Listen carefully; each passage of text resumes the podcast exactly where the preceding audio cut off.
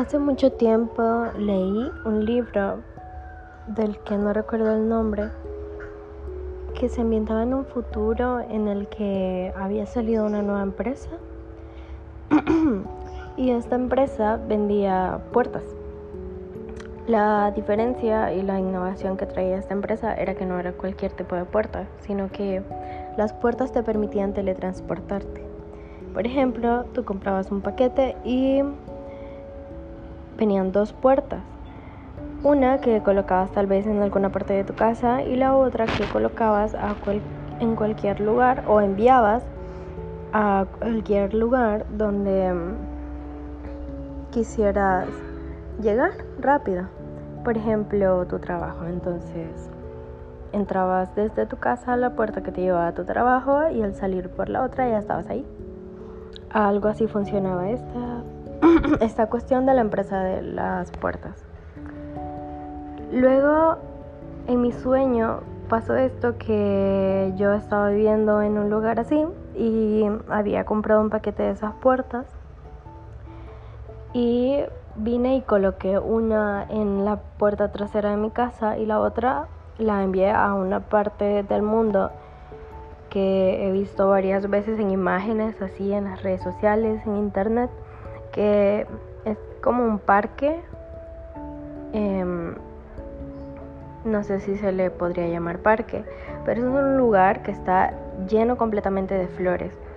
Flores amarillas, flores rojas, flores moradas, de todo.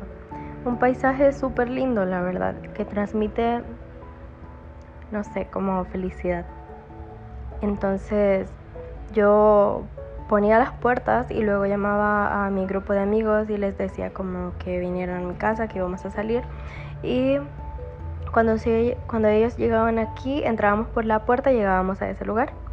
Era increíble, era hermoso, había una cabaña, íbamos a tomar café y andábamos caminando por el lugar.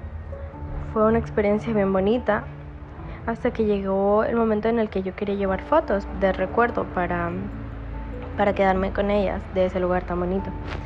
Pero resulta que tenía el teléfono descargado y por alguna razón recuerdo la cantidad de batería que tenía, que era 6%. Y traté de tomar fotografías, pero pasaba algo bien interesante que al enfocar el lugar, la cámara del teléfono em, comenzaba como a aplicarle un filtro a todo, de, como de licuar, que ponía todo el ambiente borroso y no podía ver nada.